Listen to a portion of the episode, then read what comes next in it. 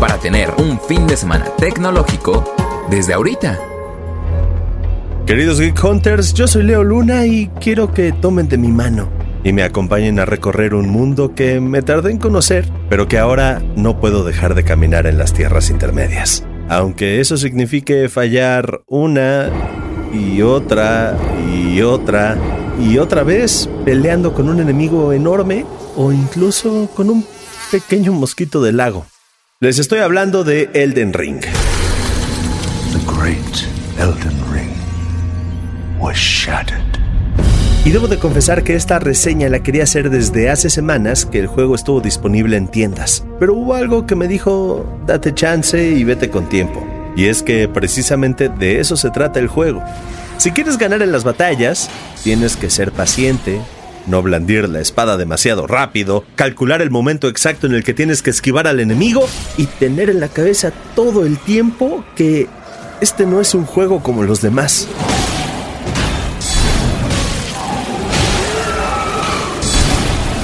De la mano de Hidetaka Miyazaki, que ha dirigido títulos como Dark Souls, Sekiro y Bloodborne, junto a George R. R. Martin, conocido por ser el escritor de Game of Thrones, iremos en búsqueda del anillo de Elden, para convertirte en el Señor del Anillo y así detener la guerra de la destrucción en la que varios semidioses se andan peleando, y tú tienes que ponerles un estate quieto, uno que cuesta muchísimo trabajo. My flesh was dull gold, and my blood rotted. Desde un principio, mientras vas caminando por cuevas y sales al territorio de Lingrave, la primera zona por explorar, sabes que estás adentrándote en una historia épica. Y mientras te estás acostumbrando a los controles, de repente un caballero montado a caballo empieza a atacarte y tú tienes dos opciones, quedarte, pelear y morir o salir corriendo. Pero créeme que en ese primer enfrentamiento lo más conveniente es huir.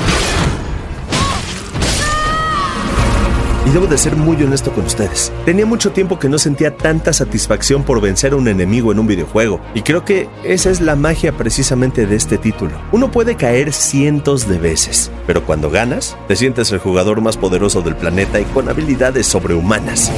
Y es precisamente así como quiero que se sientan este fin de semana. Así que si tienen la oportunidad de jugarlo, háganlo porque les prometo que no se van a arrepentir. Pero eso sí, no se desesperen porque créanme que les van a dar muchas ganas de aventar el control. And become the Elden Lord.